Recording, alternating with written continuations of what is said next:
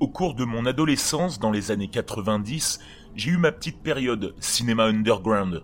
À l'époque, nous n'avions pas accès à toutes les productions étranges, même carrément malsaines, qui pullulent aujourd'hui sur Internet. Et nous devions nous en remettre au bon vieux réseau de vente et d'échange de VHS. J'ai eu en ma possession, vers 1996 je crois, je suis plus tout à fait sûr parce que c'est plutôt vieux, un film particulièrement troublant dont j'ai décidé de vous parler ici. J'ai depuis rendu la cassette à son propriétaire, en échange d'autres films, et lui-même l'a sûrement fait tourner de son côté. C'était comme ça que marchait le réseau. Je crois qu'il s'agissait d'une production asiatique, peut-être japonaise. Je n'étais pas aussi familiarisé avec l'accent à l'époque, ce qui expliquerait pourquoi je ne l'ai pas reconnu. Ou peut-être coréenne. Le film était sous-titré en anglais, avec une syntaxe ignoble et des fautes d'orthographe partout, ce qui n'aidait pas beaucoup à la compréhension globale. Je préviens d'avance que je n'ai aucune hypothèse quant aux fins d'un tel film, ou au public auquel il était destiné, et je ne sais pas non plus s'il est le fruit de trucages très habiles ou non. Mes connaissances en matière d'effets spéciaux sont lacunaires, mais la nature même de la mise en scène et de ce qui est montré me paraît rendre difficile leur réalisation. Inutile de préciser que si qui que ce soit a des informations sur cette cassette, je serais plus qu'intéressé d'en discuter avec lui. Bref, je vous laisse sur ces quelques souvenirs que le visionnage m'a laissé. Le film s'ouvre sur un plan fixe, montrant une petite pièce entièrement jaune, du sol au plafond, aux murs brillants, comme recouverts de cire ou composés de plastique.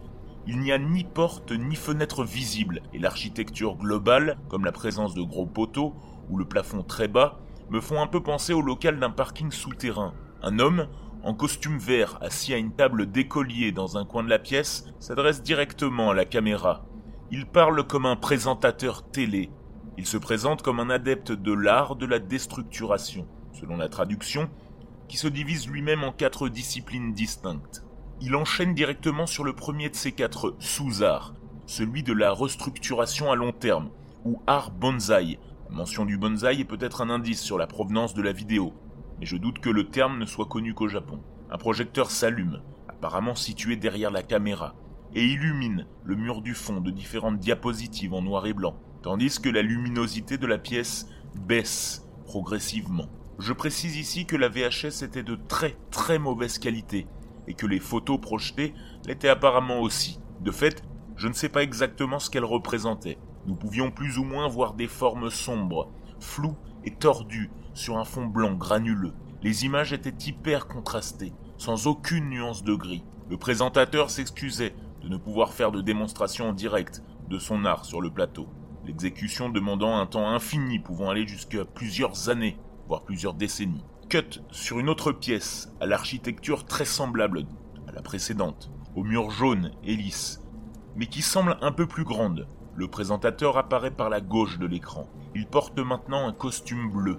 Il salue à nouveau les spectateurs et marche jusqu'à l'extrémité de ce qui semble être une longue table de banquet se prolongeant hors cadre vers la droite. Sur la table est posée une grande cage avec à l'intérieur un minuscule porcelet, pas plus grand qu'un chat. Le présentateur enchaîne sur le deuxième de ces quatre arts, celui de la décomposition, et s'excuse par avance de ne pouvoir, pour des raisons légales, faire la démonstration sur des êtres humains. Il dit à peu près ceci.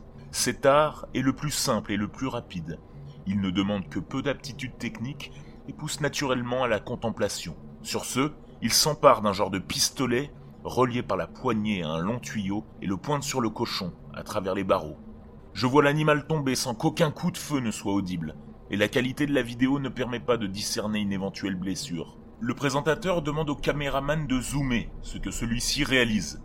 La caméra s'arrête sur le cadavre en gros plan. À partir de là, le film passe en avance rapide. Nous devinons le corps se décomposer petit à petit, sa silhouette se couvre de grosses taches noires et semble s'affaisser petit à petit. La séquence finit par s'arrêter sur un plan fixe de ce qu'est devenu le cochon, une simple forme vague, très sombre, qui n'a plus rien d'un animal. La caméra revient au présentateur, arborant maintenant un ensemble rose vif, et le suit à mesure qu'il avance le long de la longue table. Celui-ci s'arrête devant une cage en verre, vivarium ou aquarium, à l'intérieur de laquelle un gros rat blanc gratte la paroi. Voici venu le moment de vous présenter mon troisième art, celui de la liquéfaction. Pour des raisons évidentes de sécurité, je ne peux jeter directement à la main notre cobaye dans la solution diluante. Utilisons cet ingénieux système mis au point par l'équipe de l'émission.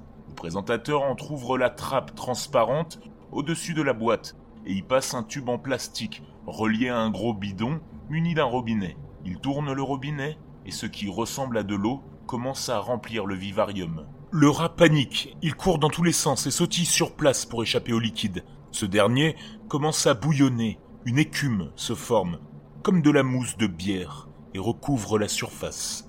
Je distingue plus ou moins un vacillement dans l'image, comme au-dessus des routes en été. Aujourd'hui, je me dis que c'était peut-être tout simplement de la fumée qui passait devant l'objectif. L'eau devient brune, puis noire. Le rat finit par arrêter de bouger. Il respire encore quand le liquide commence à le recouvrir complètement. Cut. Nous revenons dans la première salle. La table d'écolier, au fond de la pièce, a laissé place à une sorte de petite table de chirurgien, inclinée presque à la verticale. Un animal, impossible à distinguer de si loin, est accroché, les quatre pattes écartées, maintenues par des chaînes ou bien des lanières. Le présentateur est désormais en blanc. Il annonce à la caméra, sur le ton le plus sérieux du monde, il est temps d'aborder le quatrième et plus subtil des quatre arts, celui de la désolidarisation. Il marche jusque la table de chirurgie et prend l'un des instruments posés à côté de l'animal, peut-être un scalpel ou quelque chose du même genre étant donné la taille et le bruit métallique de l'objet. Il commence à travailler son cobaye, et nous entendons alors des miaulements perçants, horribles, comme ceux qu'émet un chat quand vous lui écrasez la queue par mégarde. Le miaulement devient plus rauque, plus plaintif, s'éternise, et je devine, malgré la qualité médiocre de l'image, le sang sombre couler sur la fourrure de l'animal. Le film s'arrête ici. La suite de la cassette est occupée par les extraits d'un film asiatique non sous-titré et tout à fait banal, comme si on avait enregistré la vidéo par-dessus. Puis suit un écran bleu accompagné d'un bruit de fond sourd et diffus. C'est, je crois, la description la plus précise que je pouvais faire de ce film. Encore une fois, si quelqu'un a la moindre information, qu'il m'en fasse part. Quelqu'un a bien dû trouver la vidéo et la poster dans je ne sais quel coin mal fréquenté du web depuis le temps. En tout cas, je l'espère. Je ne cherche pas forcément à la revoir, mais simplement à savoir d'où elle vient, et surtout à savoir si oui ou non ce que j'y ai vu était vrai.